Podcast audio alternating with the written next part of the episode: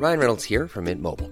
With the price of just about everything going up during inflation, we thought we'd bring our prices down. So to help us, we brought in a reverse auctioneer, which is apparently a thing. Mint Mobile unlimited premium wireless. Ready to get 30, 30, bit to get 30, bit to get 20, 20, 20, bit to get 20, 20, bit to get 15, 15, 15, 15 just 15 bucks a month. So, Give it a try at mintmobile.com slash switch. $45 upfront for three months plus taxes and fees. Promo for new customers for limited time. Unlimited more than 40 gigabytes per month. Slows. Full terms at mintmobile.com. Propulsé par mademoiselle.com. Ah ouais. Oh, ça swing. 20 ans. Qui es-tu à 20 ans? Est-ce que t'es une vieille ado? Une jeune adulte? C'est quoi ta place dans le monde? Avoir 20 ans, ça représente quoi pour toi? Sûrement pas la même chose que pour moi, que pour lui ou que pour elle. Bienvenue dans 20 ans d'âge, le podcast qui donne la parole aux fraîchement débarqués dans la vingtaine. Ici, on rassemble des histoires et des expériences toutes riches et différentes des gens de 20 ans. J'espère que tu t'y retrouveras et que ces témoignages forts t'inspireront. Et surtout, abonne-toi à 20 ans d'âge pour entendre parler la vingtaine deux fois par mois. Si toi aussi tu veux participer au podcast, envoie un mail à podcast at mademoiselle.com avec comme objet J'ai 20 ans et j'ai des trucs à dire. Euh, Moi, je m'appelle Capucine. J'ai suspense 20 ans. Ah, mais c'est oui, c'est c'est étonnant, hein, vraiment. Euh, je suis en première année de master à Sciences Po et euh, je viens de publier mon premier roman aux éditions Belfond il y a un mois à peu près. Et euh, c'est vraiment très cool. c'est une super expérience j'avais absolument pas vu, venir. Et, et en fait, euh, bah, ça s'est fait. Euh, j'ai- envoyé mon manuscrit et puis tout, tout s'est enchaîné. Donc voilà, me voici. Et puis sinon, pour le reste, bah, je suis une grande passionnée bah, de lecture, d'écriture, de théâtre, de cinéma. Je m'intéresse vraiment à tout ce qui touche à l'art. Voilà. C'est ouf. bah ouais, c'est trop bien. Et euh, du coup, euh, la, la question qu'on pose toujours euh, dans 20 ans d'âge, c'est est-ce que t'attendais d'avoir 20 ans? Est-ce que ça, a une signification particulière pour toi, avoir 20 ans? Hmm. Alors moi j'ai toujours eu un rapport un peu particulier à l'âge euh, parce que on me dit très souvent que j'ai l'air très jeune, que je fais très jeune. On s'étonne toujours de l'âge que j'ai, on me donne toujours un âge inférieur à celui que j'ai. Enfin par exemple une fois j'étais en première année de- d'études supérieures et quelqu'un m'a demandé comment ça se passait la cinquième. Je l'ai mal pris. Ah ouais. Ouais, ouais. Euh, et encore aujourd'hui, euh, ce qui revient très souvent quand on me parle bah, typiquement du roman, c'est oh là là, mais t'es jeune, tu fais jeune, t'as pas la tête de quelqu'un qui écrit. Et je suis là, oui, bon. Et, qu'est-ce que ça te fait, toi? Est-ce que c'est un truc qui te booste ou c'est Bah, un truc au- qui te, enfin, qui comment te dire? gêne? Quand j'étais plus jeune, ça me, ça me gênait beaucoup, ça me frustrait beaucoup. En plus, j'ai sauté une classe et je suis de fin d'année, donc euh, j'avais souvent un an et demi euh, euh, de moins euh, que, les gens autour de moi, donc j'étais vraiment toujours la plus petite. Et moi, je le voyais comme une, ouais, une tentative inconsciente, hein, mais de, de, de m'inférioriser. Et, je me sentais en tout cas toujours en retard. Alors que, en, même temps, dans ma tête, je je, je serais pas du tout d'un retard, je me sentais pas euh, plus jeune et j'ai toujours eu tendance à vouloir aller avec, à vouloir fréquenter des gens plus âgés que moi. Moi, je voulais être amie avec les grandes sœurs de mes amis, je voulais être amie avec les profs, euh, je voulais parler avec les adultes à table et, et je me faisais toujours renvoyer à mon âge en mode ah non mais Capucine t'as que 12 ans, t'as que 15 ans, t'as que 18 ans. Tout ça pour dire que j'attendais les 18 ans avec beaucoup beaucoup d'impatience parce que pour moi c'était vraiment très important d'avoir enfin ce statut de majeur, d'autant plus que je vivais déjà seule à l'époque et que vraiment vivre seule en étant mineur, c'est un cauchemar administratif. On peut rien faire, on peut signer aucun papier, on voilà, c'était c'était un peu un peu relou. Et puis j'étais déjà en études supérieures, donc euh, bah je pouvais, il y avait tous mes amis qui pouvaient. euh, Parce que t'es partie chez en- toi à quel âge? Ouais, je suis partie jeune. En fait, je suis partie à la fin de la première, donc je venais d'avoir 16 ans. Et euh, voilà, et, donc j'ai vécu pendant euh, deux ans mineur euh, avec tous mes amis qui pouvaient déjà un peu sortir, euh, aller en boîte et tout, et moi bah, j'étais encore mineure. Et ouais, je, suis partie très jeune parce que justement j'ai toujours été assez indépendante, assez autonome, et j'avais vraiment envie de, prendre mon envol, de d'être indépendante, ouais. Et et donc, ouais, les, les 18 ans, c'était, c'était un gros cap. Et à côté de ça, les 20 ans, finalement, je les ai pas tellement vus arriver. Euh, parce que déjà, bon, il y a eu le confinement, je sais pas si t'as remarqué. Il y a- Ah. il y a, un truc qui s'est passé ce printemps. et, et voilà, du coup, c'est vrai que l'anniversaire, je l'ai un peu zappé et je me suis retrouvée un mois avant en mode Ah oui, ah oui c'est vrai qu'il y a le, le 2 qui va arriver là, je vais avoir 20 ans. Euh, Et puis finalement, bon, j'ai pu le fêter, mais en famille, euh, parce que j'ai pas pu faire de grosses fêtes avec des amis, donc c'était super euh, avec ma famille. Mais c'est vrai que voilà, quand, quand, quand, on pense aux 20 ans, on se dit grosse fête. Euh, bah, j'ai pas finalement pas pu en avoir parce que voilà, il faut être responsable et c'est pas une bonne idée de faire des fêtes à 50 personnes. Euh, et donc ouais, je pense que je l'ai je l'ai moins attendu que, que les 18 ans. Euh, mais c'est sûr que ça fait un vrai truc. Parce que, tu te sens que ça te donne une sorte de légitimité ouais, ouais, ce... ouais, bah déjà 20 ans, bon bah c'est très, enfin, c'est hyper basique à dire, mais tu rentres dans la vingtaine et à la vingtaine déjà t'es un peu plus autonome. Enfin, on, connaît des gens qui ont la vingtaine qui font des trucs, donc déjà t'as un petit un petit boost de légitimité. Et puis euh, bah, d'un coup tu commences, enfin tu te tu te rends compte que tu as vraiment quitté l'adolescence, que ça y est, il y a des questions qui se posent à toi qui se posaient pas avant. Euh, et, quel genre euh, de questions, par exemple? Bah, C'est les questions très. Euh, enfin, des questions que je me posais déjà, mais, mais, que je me suis posées avec encore plus d'urgence, encore plus de, de, de, profondeur. Typiquement, bah, qu'est-ce que tu vas faire de ta vie? Qui tu es? Où est-ce que tu en es par rapport à tes relations, par rapport à ta famille? Quel chemin tu as parcouru en 5 ans, 10 ans, 15 ans? Est-ce que je suis la personne que j'imaginais être à 20 ans quand j'étais petite. Parce que moi, quand j'étais petite, pour moi, 20 ans, j'allais être adulte avec une maison, un métier. Bien sûr. Voilà, non, finalement, non. et donc, voilà, c'était un peu une espèce de, de, bilan euh, d'un coup où je me suis dit, ah ouais, ah ouais, j'ai 20 ans.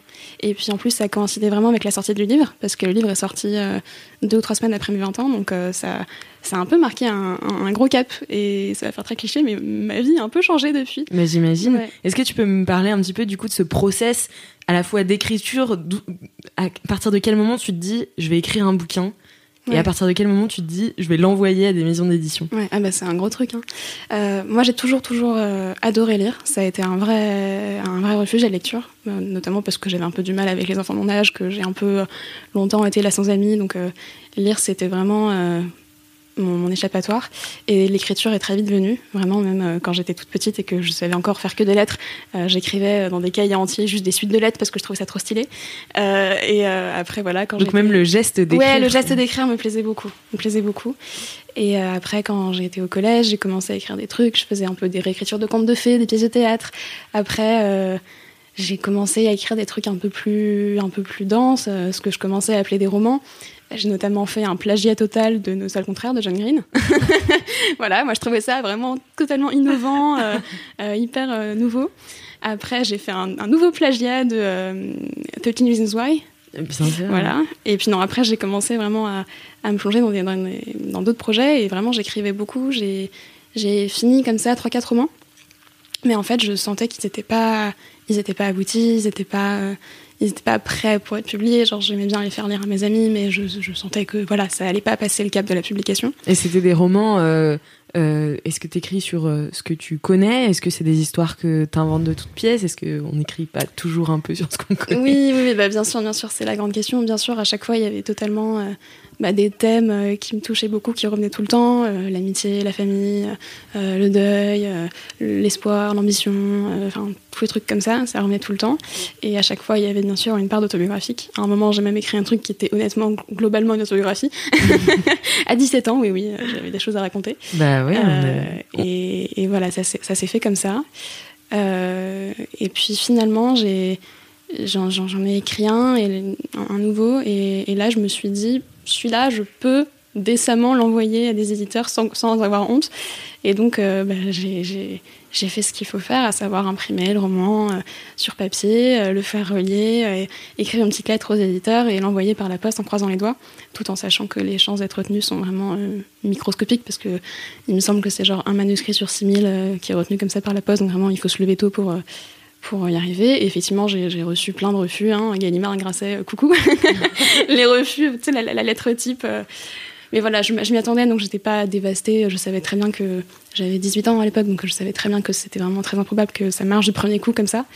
Et puis, euh, j'ai reçu. quand tu l'as envoyé la première fois, t'avais 18 ans Ouais. Donc tu l'as écrit à... Non, c'est ça, c'était un autre roman que celui-ci. Ça, c'était un autre en fait. D'accord. un autre roman. Et j'ai reçu un, un, mail de Belfond euh, d'une personne qui allait devenir mon éditrice, mais je ne le savais pas encore, et qui me disait qu'elle avait lu mon roman, qu'elle en avait pensé du bien, qu'elle pensait pas le publier, mais qu'elle voulait quand même me rencontrer. Et donc là, on s'est rencontrés, et je pense qu'il y avait un petit coup de cœur amical euh, entre nous deux. Et là, elle m'a dit, écoute, euh, si jamais t'écris des trucs dans les prochaines années, envoie-les-moi, et puis moi, je les lirai avec une attention particulière. Et en se quittant, elle m'a dit, je suis sûre que d'ici 4 ou 5 ans, tu seras publié chez nous.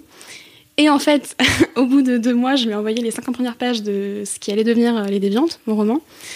Et là, en fait, elle m'a répondu au bout de deux semaines, on publie, bingo. Donc là, ça a été vraiment l'ascenseur émotionnel, la, la, joie immense. J'avais du mal à y croire, d'autant plus que le roman était même pas fini. Donc euh, j'ai fini le roman. je l'ai écrit euh, en tout, je pense que j'ai eu 4 ou 5 mois d'écriture. Donc euh, je l'ai fini euh, en, en, novembre. Donc ouais, novembre à peu près il y a un an. Et euh, là, elle était toujours d'accord pour publier. et, euh, et, donc là, l'itinéraire classique de la, de la correction, de la publication du roman euh, a continué, donc avec les différentes corrections, la mise en page, les décisions autour de la couverture, du résumé. Et puis après, paf, il y a eu le confinement. D'accord. Et là, du coup, toutes les étapes traditionnelles pour un roman qui sort en, en rentrée littéraire ont été un peu malmenées. Euh, D'habitude, il y a des réunions, euh, des présentations, notamment avec euh, les libraires à Paris. Et puis, il y a une tournée en librairie tout l'été. Et là, évidemment, bah, tout a été annulé. Et c'est sûr que j'étais un peu déçue. Enfin, il y a eu trois jours, vraiment en mars, où je me disais pourquoi moi? Le monde me déteste, c'est nul, c'est horrible.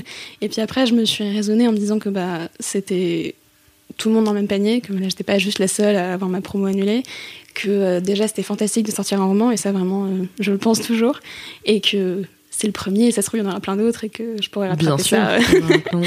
les prochaines fois. Et donc très vite, je me suis remise dans un, dans un mood très positif, à, à juste savourer ce qui, ce qui venait. Et, et bah, petit à petit, il y a eu voilà, les premiers retours qui sont venus, les premières critiques, euh, la couverture, l'excitation autour du roman. Puis le roman est sorti, le roman était dans les librairies, en vrai, j'ai vérifié.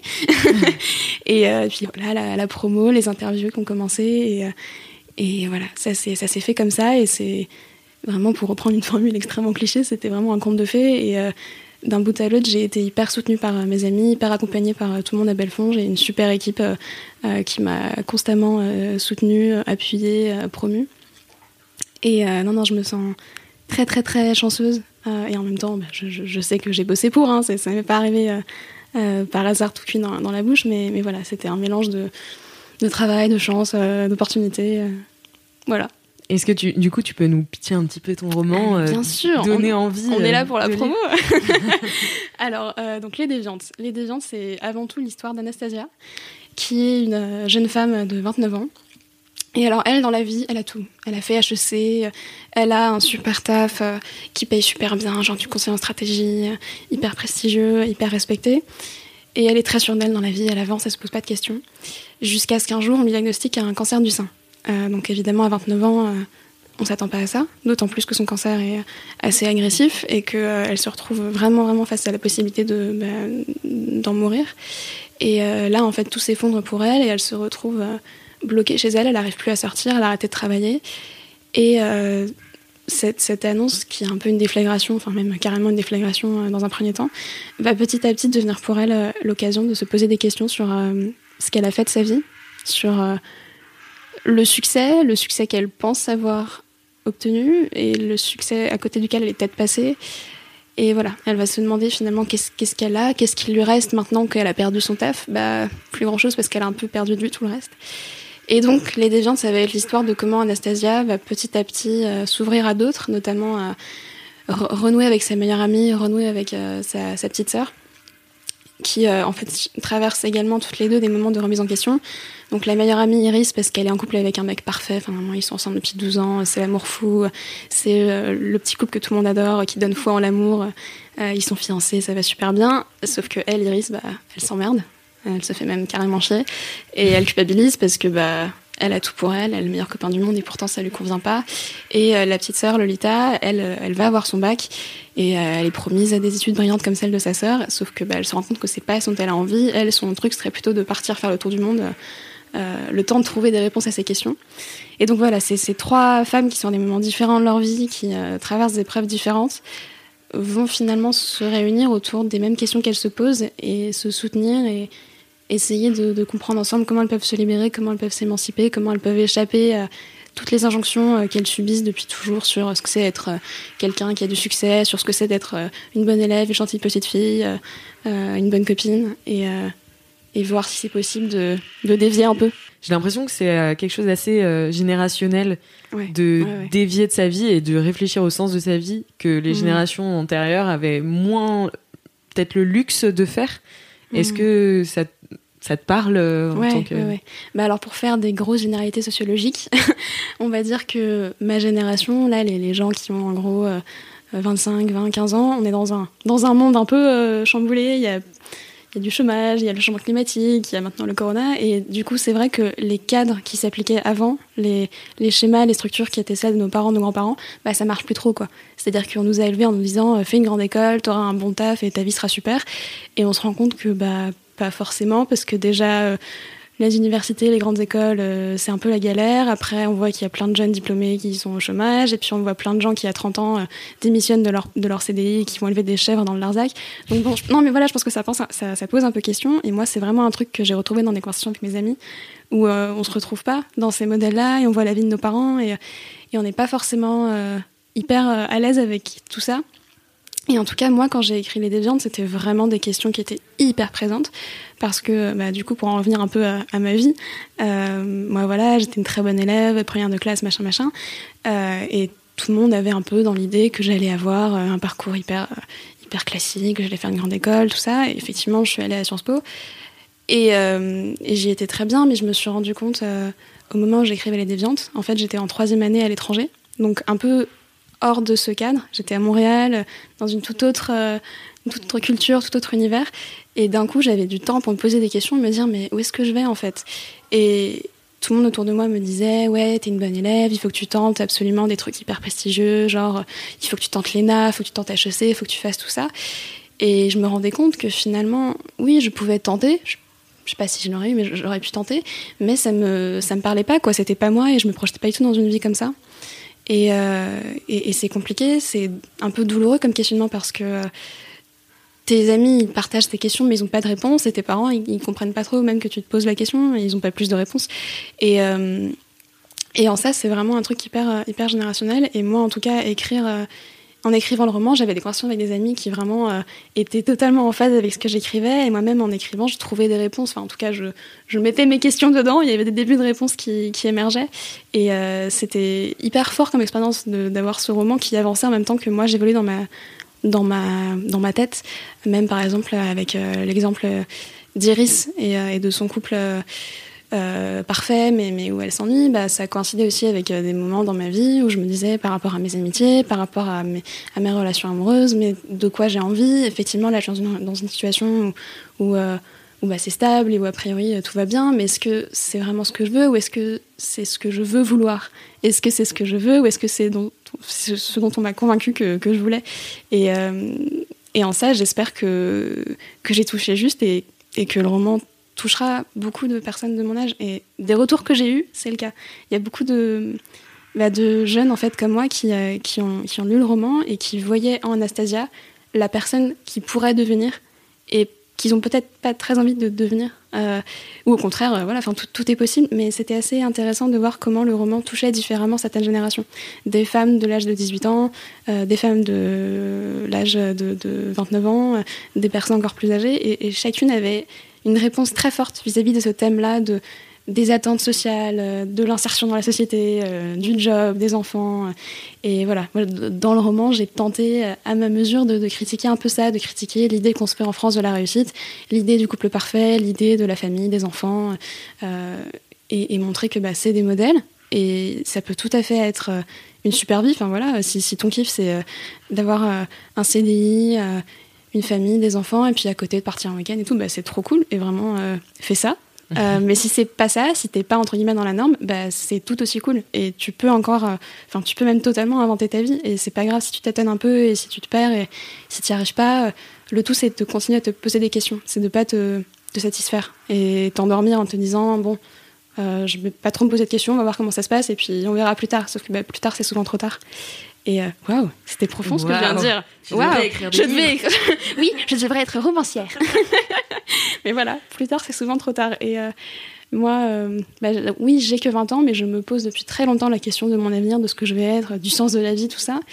Et, euh, Est-ce que tu arrives à te projeter? Est-ce que tu penses que c'est possible de se projeter? C'est compliqué. C'est compliqué parce que regarde, il y a un an, bah, il y a un an, j'avais pas du tout, du tout la même vie qu'aujourd'hui, tu vois. J'arrivais au Canada, ma petite année d'études à l'étranger. Bon, voilà, j'avais une petite idée de roman que je commençais à écrire, et puis un, an plus tard, bam, le roman est sorti. Enfin, c'est, j'aurais jamais pu l'inventer. Et de manière générale, dans la vie, tu te rends compte bah, que tu n'aurais jamais pu inventer tes rencontres, tu n'aurais jamais pu inventer tes, tes rencontres professionnelles, tes projets.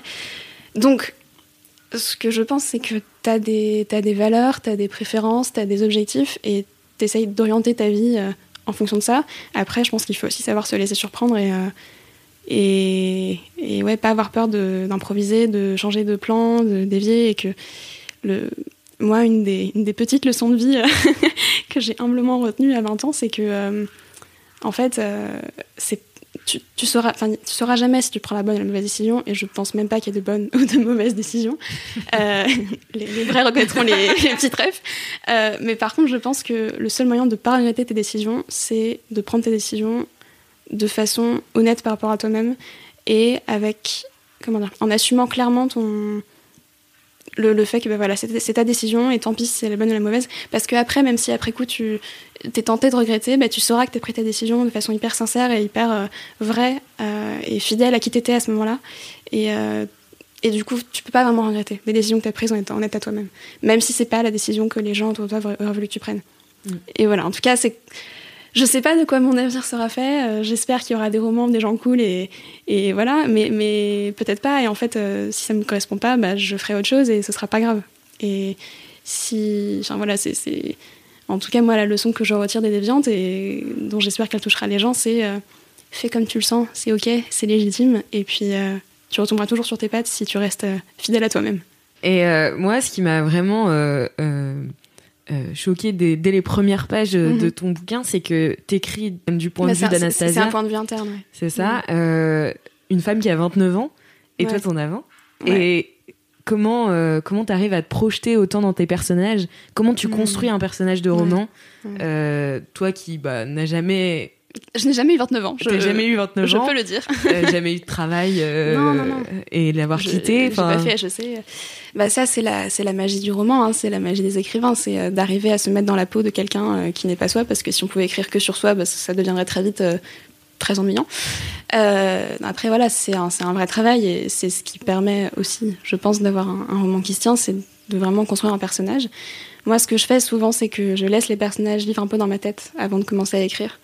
Et euh, alors, ça va paraître très, très abstrait, limite un peu euh, New Age, mais j'essaye de les projeter constamment dans des situations. Par exemple, je sais pas, je vais être euh, dans une conversation avec une amie, je me dirais ah tel personnage il dirait plutôt ça.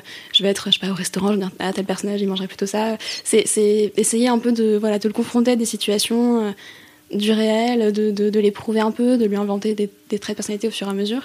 Et, et, comme ça, après, quand on se met à écrire, finalement, le personnage existe déjà. Et on peut juste le laisser exister. Et comme ça, on se fait un peu surprendre par sa réaction parfois. Et on sait plein de choses euh, sur ce personnage, des choses qui d'ailleurs sont pas forcément dans le roman. Euh, voilà, mais il y a des choses que je sais sur Anastasia qui finalement ne sont pas dans le roman, mais pour autant, elle l'influence quand même, je pense. On va dire qu'elle a toute une vie en dehors du roman dans ma tête. et, euh, et, donc voilà, comme ça. Avec le temps, avec cette, euh, cette espèce d'exercice mental, on, arrive à, donner une personnalité au, personnage. Et en tout cas, il me semble que c'est comme ça que j'ai fait pour, pour mes personnages. Et puis après, évidemment qu'il y a une dimension autobiographique, dans le sens où chacun des personnages, bah, c'est moi qui les ai inventés, donc évidemment qu'ils ont une petite part de moi, ils sortent pas de nulle part. Euh, voilà, chacun des personnages partage des petits traits de personnalité avec moi, mais aucun n'est moi. Mmh. Et, euh, et bah ça, c'est la... après voilà, c'est la magie du roman, euh, de rendre des personnages crédibles alors qu'ils n'existent pas et d'arriver surtout à faire en sorte qu'ils touchent des lecteurs, même et surtout des lecteurs avec qui ils n'ont rien en commun. Mm. Et j'espère que c'est le cas. bah franchement, moi je me suis beaucoup projetée. Enfin, mm. je trouve que direct, tu rentres dedans et tu vois exactement ce qu'elle veut dire bah, et tu as ouais, des phrases euh, assez courtes avec. Ouais. Euh... Bah, ça, c'est dans ma façon d'écrire aussi. C'est un truc qui est qui est assez important pour moi. En fait, j'ai une façon d'écrire où euh, c'est un truc qui peut parfois perturber certaines personnes, c'est que je vais à la ligne après chaque mmh. phrase. Euh, alors déjà, c'est voulu, c'est conscient. Non, non, vous inquiétez pas, j'ai pas juste dérapé sur ma touche euh, Enter. en fait, c'est une façon pour moi d'entrer dans le monologue intérieur du personnage et de suivre un peu le fil de ses pensées. Donc il y a des moments où vraiment c'est toute petite phrase, un peu saccadée mhm. parce que la personne, enfin le personnage est, un peu paniqué ou alors est stressé ou alors est en train de, rêver, je sais pas. Et donc là, voilà, ça va aller très vite, on enchaîne, tac, tac, tac, tac, tac. Après, il y a des passages qui vont être plus méditatifs avec des, longues phrases, avec des virgules bien rythmées. Après, des moments, euh, je sais pas, où c'est hyper intense, des gros paragraphes. Et en tout cas, pour moi, c'est une façon de rentrer en tête du personnage. Et il me semble je crois que c'est ce qui aide aussi les lecteurs à s'identifier au personnage, c'est que vraiment on est dans, leur tête et parfois ça oui, c'est un vrai flux de conscience. Euh. Ouais, c'est ça. Mm. Euh, ouais, je suis Virginia Woolf de 2020. et du coup, c'est intéressant aussi ce processus d'écriture. Combien de temps ça te prend Parce que tu m'as dit donc, que tu rencontres l'éditrice, ensuite tu ponds 50 pages en deux mois. Oui. Euh, comment ça se passe ton processus d'écriture? Alors, tu as les personnages en tête d'abord et ensuite tu construis une histoire ou c'est une, intrigue et tu y incrustes mm. des personnages? Moi, j'ai vraiment les personnages euh, d'abord. En fait, euh, j'avais cette idée d'une femme qui avait un cancer très jeune et qui se posait des questions sur sa vie.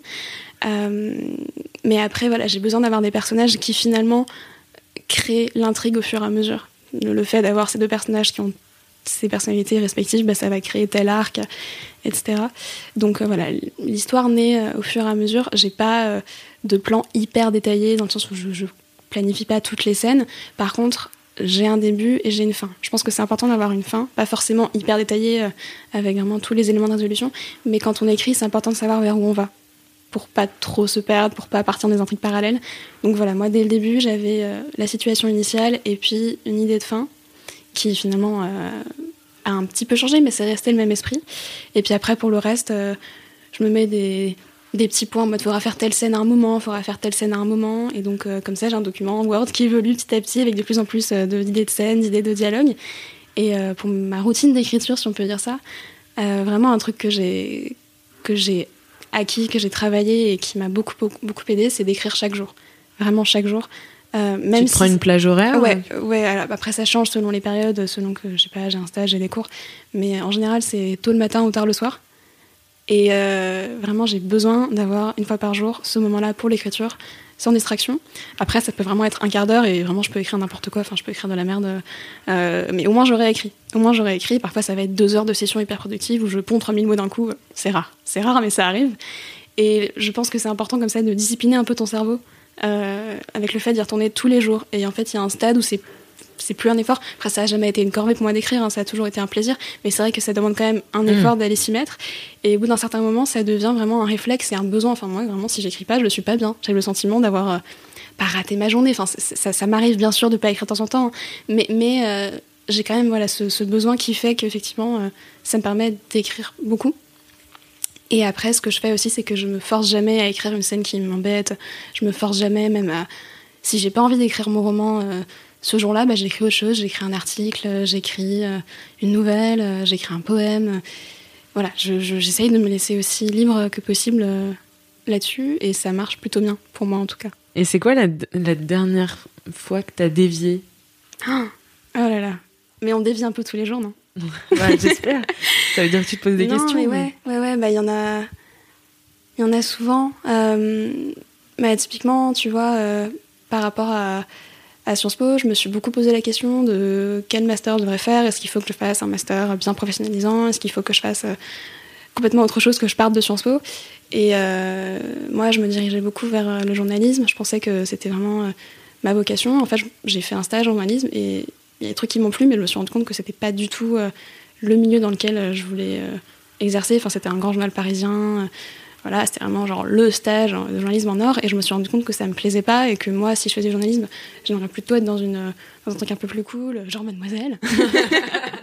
non, mais voilà. sa lettre de motivation. non, mais voilà, mais. mais euh, et que en tout cas je me reconnaissais pas trop dans ce journalisme on va dire un peu plus institutionnel et donc bah, la réflexion de ma troisième année ça a été de renoncer un peu à faire des études de journalisme euh, classique et de faire autre chose euh, même si vraiment autour de moi, les gens étaient hyper surpris parce que ça faisait dix ans que je disais je serai journaliste quand je serai plus grande. Et, euh, et d'un coup, je disais mais en fait, non, pas, pas l'école journalisme. Et, euh, et c'est sûr que bah, c'était un peu flippant de me dire bah, peut-être que je me ferme une porte là-dessus. Et en même temps, je suis allée vers un autre master qui me paraissait plus me correspondre, un master en communication, médias et industrie créative, parce que du coup, ça me permet de rester un peu ouverte à tous les mondes qui me plaisent, à l'édition, au journalisme, au cinéma, aux jeux vidéo. Et de prendre le temps, encore une fois, de trouver des réponses et de me laisser un peu, euh, un peu guider là-dessus. Donc après, voilà, ça reste une déviance minime, hein, parce que je reste dans un master, je reste dans des études, je reste à Sciences Po. Mais en tout cas, à mon échelle, c'était un, c'était un vrai truc, quoi, de me dire, euh, bon, bah, je sens que journalisme, euh, oui, ça pourrait me convenir, hein, c'était pas du tout l'enfer, il y avait plein de trucs cool, mais c'est pas moi, c'est pas moi, et, et je vais y aller, et je sais qu'il y a des gens qui étaient un peu perplexes autour de moi en se disant, mais qu'est-ce qu'elle fait? Elle se tire une balle dans le pied, elle aurait totalement eu les moyens de le faire, et elle le fait pas. Et moi, j'étais assez sûre de mon coup, et je, je, voilà, je reste assez sûre de mon coup, même si je sais pas ce qui va venir. Je pense que, à ma petite échelle, c'était déjà un- une, une jolie déviance. Et c'est Voilà. marrant ce, ce titre, Les Déviantes, ouais. parce que c'est Oui, ça mais semble, il y a un côté. C'est ça, euh, ouais, ouais. En fait, il y, a- il y a tout un jeu autour du titre, dans le sens où quand on dit bah, de quelqu'un qui est déviant, c'est pas très gentil en C'est général. pas super sympa. C'est pas hyper sympa. Voilà, c'est associé à des choses très, bon, très, très péjoratives, très négatives. Et moi, ce que j'ai essayé humblement de faire dans le roman, c'est de donner une espèce de deuxième sens au mot de, de déviation, de déviance, et Mais voir- ça aussi, c'est très générationnel de se Ouais, réapproprier carrément, des termes. Carrément, Ah bah, on connaît. Euh, et, et, et de voir en fait dans la déviance une forme d'audace plus qu'une forme de, de transgression, ou alors de voir quelque chose de noble et de beau et d'admirable dans le fait de, bah, de transgresser, de désobéir. Euh, et puis aussi le titre, il y a un petit côté un peu ironique dans le sens où bah, le fait de parler de déviation, ça pose la question de jusqu'à où on peut dévier. Est-ce que c'est vraiment possible de dévier? Est-ce qu'on sera accepté quand on est dévié? C'est des choses contre lesquelles combattent mes héroïnes. Euh, savoir euh, bah, déjà comment elles vont être perçues une fois qu'elles ont dévié, est-ce qu'elles peuvent vraiment dévier, jusqu'à où elles peuvent dévier? Et donc voilà, c'est un titre qui peut paraître, je sais pas, provo- provocateur, mais, mais, mais qui, qui illustre une réalité qui est à la fois euh, très douce, très belle, le fait de, se libérer, de voir la déviation comme un moment euh, d'affirmation de soi hyper positif, et en même temps un truc un peu, euh, pas, désabusé, mais peut-être un peu plus nuancé en se disant mais où, où est vraiment la déviation? Est-ce que c'est possible? Jusqu'à où et comment? Et qu'est-ce que ça fait d'être euh, une autrice, euh, auteur, je sais pas comment tu. Autrice, j'aime bien. Autrice? Autrice, j'aime bien. Euh, qu'est-ce que ça fait d'être une autrice euh, publiée dans ton entourage? Est-ce que tes relations Mhm. ont changé? Est-ce Ouais, que ouais, ouais, ouais. tu le sens? Oui, oui. alors mes amis proches, finalement, ils savaient que j'écrivais. et donc ça n'a pas été une révélation pour eux, dans le sens où évidemment ils étaient très surpris, très heureux. Euh, mais ça leur a pas paru euh, déconnant par rapport à qui j'étais. Ils étaient très, très fiers, euh, hyper enthousiastes et tout, mais finalement leur regard sur moi a pas tellement changé. Et ça aussi c'était cool, de ne pas devenir d'un coup la bête de foire. voilà, j'ai, je restais capucine avec ce truc nouveau et très cool qui m'était arrivé, mais finalement c'était c'était toujours moi. Après, les gens que je connais, enfin dont j'étais un peu moins proche, là j'ai vraiment senti un vrai truc en mode oh là là, maintenant c'est une écrivaine, peut-être qu'elle est connue, qu'elle a de l'argent. Alors non, je, ne suis pas devenue milliardaire, donc désolée. hein. Mais mm, voilà, et puis même des personnes qui commençaient un peu à m'écrire en mode ouais, t'aurais pas des, contacts, t'aurais pas des conseils, est-ce que tu peux relire mon manuscrit et tout? Après voilà, moi je le prends avec euh, bienveillance, je donne les conseils euh, qu'on me demande, mais après voilà, je, reste lucide. Euh, après, ce qui a été int- intéressant aussi, ça a été par rapport à ma, famille. Les relations ont beaucoup changé, dans le sens où bah, ça faisait déjà quelques années que je vivais seule, mais j'étais toujours quand même pas vraiment perçue comme une adulte. J'étais encore un peu euh, euh, la petite capucine, encore une fois. Est-ce la- que t'es une petite dernière ou non, je suis l'aînée. Je suis l'aînée pourtant. Euh, mais justement, je pense que j'ai pris d'autant plus les attentes de mes parents. J'étais vraiment l'objet des attentions. et, euh, et- et- et ils n'avaient pas, je pense, pas très envie de me voir trop grandir trop vite. Hmm. Et ils aimaient bien que, voilà, que, comme tous les parents, hein, ils, aimaient, bien l'idée de- que je sois encore euh, avec eux. Et je suis partie très tôt. Et, donc voilà, il y avait toujours un peu cette petite tension-là entre euh, elle est loin, mais en même temps c'est encore notre fille, c'est une ado, elle est jeune. Et là, le fait d'avoir publié ce roman finalement par moi-même, parce que bah, vraiment c'est un truc que j'ai fait indépendamment de ma famille, euh, il n'y avait pas mes parents dans mon dos en train de, m'applaudir quand j'écrivais, ça, a été un peu comme mon premier acte d'adulte indépendante vraiment. Et ça a été reconnu comme tel. Ça a été vraiment, euh, t'as fait ton truc par toi-même et c'est toi qui, c'est toi qui accomplis ça. Et euh, leur regard sur, euh, sur moi a, ouais, a pas mal évolué. Et j'ai senti une forme de fierté que, que j'avais pas forcément pu percevoir auparavant, dans le sens où bah, ils ont du mal à dire les choses explicitement. Et, et, là, chacun à sa façon me montrait qu'il était fier et c'était, c'était, c'était nouveau. Genre, mon père, euh, il, lit pas beaucoup, je pense qu'il a pas lu de romans en entier depuis l'an de grâce 2003. Euh, mais euh, lui, alors, son truc, ça a été de, de, vendre le livre. Il en parlait à tout le monde, il disait, il faut le précommander, faut le vendre, il faut, il faut en parler. Et donc, c'était sa façon à lui de montrer qu'il était fier. Et, et ma mère typiquement, quand je lui ai euh, envoyé le roman, elle m'a répondu en me faisant euh, la liste des coquilles qu'elle avait repérées, parce que c'était sa façon, elle, de montrer que bah, ça lui tenait à cœur et qu'elle avait fait attention. Et donc voilà, j'ai senti que, de façon générale, dans ma famille, que ce soit ma famille proche, ma famille euh, plus, plus, plus large, j'étais devenue d'un coup une vraie personne. Quoi. J'étais déjà avant, mais, mais voilà, j'avais comme une forme de d'indépendance, d'autonomie qui était, qui était nouvelle. C'était vraiment très cool. Donc ça te donne envie, j'imagine, de continuer. Ah bah évidemment, évidemment moi, euh, c'est, c'est, je le disais tout à l'heure, mais écrire c'est, c'est un besoin, c'est un plaisir, c'est et enfin en plus là, ce qui est incroyable, c'est que j'ai, j'ai toujours fait lire ce que j'écrivais, mais à des amis. Et là, pour la première fois, je suis lue par des personnes qui me connaissent pas, que ce soit des blogueurs, des libraires, des journalistes ou des vraiment des, des inconnus euh, euh, complets. Et c'est hyper puissant c'est incroyable quand, quand, tu reçois un message de quelqu'un vraiment avec qui tu n'as jamais parlé de ta vie et qui te dit en gros en substance je t'ai comprise, j'ai compris ce que tu as voulu écrire, ça m'a touché. Enfin honnêtement, je souhaite à tout le monde de pouvoir euh, vivre cette émotion à travers n'importe quel travail, n'importe quelle création, mais juste ce sentiment d'avoir réussi à toucher des êtres humains, c'est hyper puissant. Et à chaque fois, ça me. Oui, parce que tu te mets complètement à nu, en fait. Mais complètement, en fait, tu, tu prends un morceau de toi que tu mets dans un roman et après tu le lâches dans le monde et tu sais pas ce qui va se passer, comment ça va être reçu.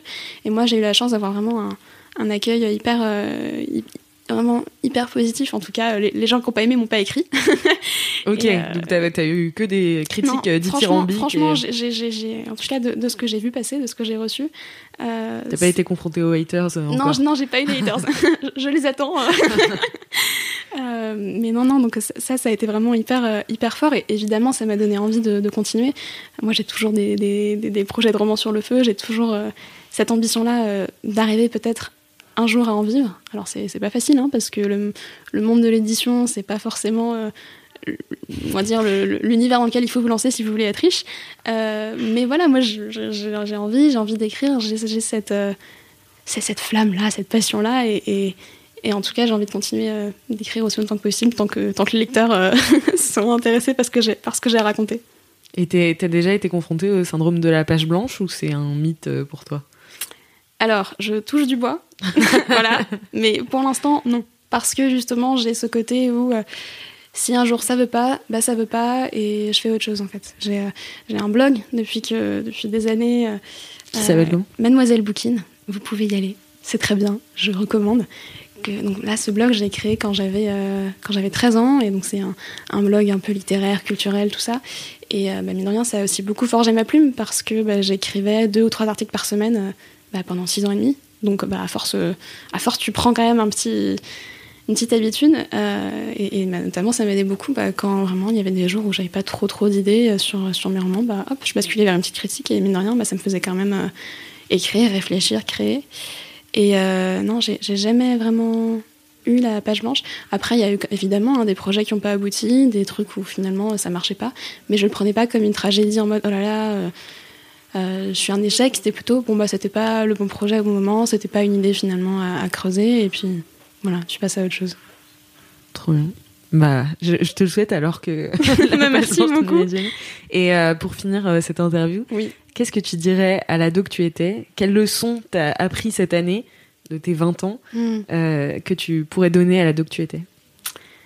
Euh, Alors l'ado que j'étais, moi, moi j'ai une adolescence un peu, un peu douloureuse. J'ai, enfin voilà, j'ai un peu traversé des, moments compliqués euh, de, solitude, de harcèlement, etc. Et déjà la première chose que je dirais à l'ado que j'ai été, c'est c'est bientôt fini.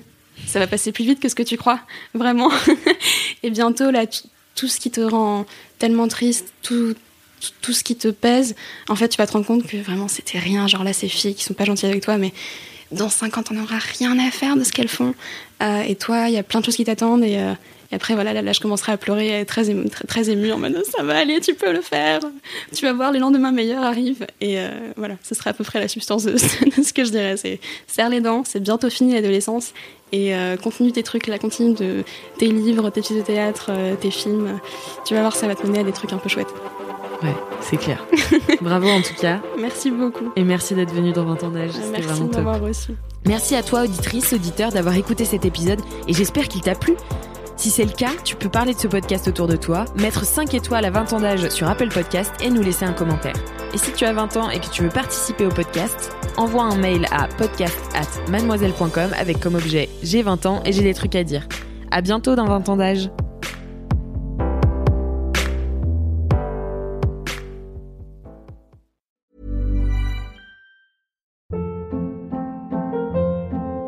Hold up. What was that? Boring. No flavor. That was as bad as those leftovers you ate all week. Kiki Palmer here, and it's time to say hello to something fresh and guilt-free. Hello Fresh. Jazz up dinner with pecan-crusted chicken or garlic butter shrimp scampi. Now that's music to my mouth. Hello Fresh. Let's get this dinner party started. Discover all the delicious possibilities at hellofresh.com.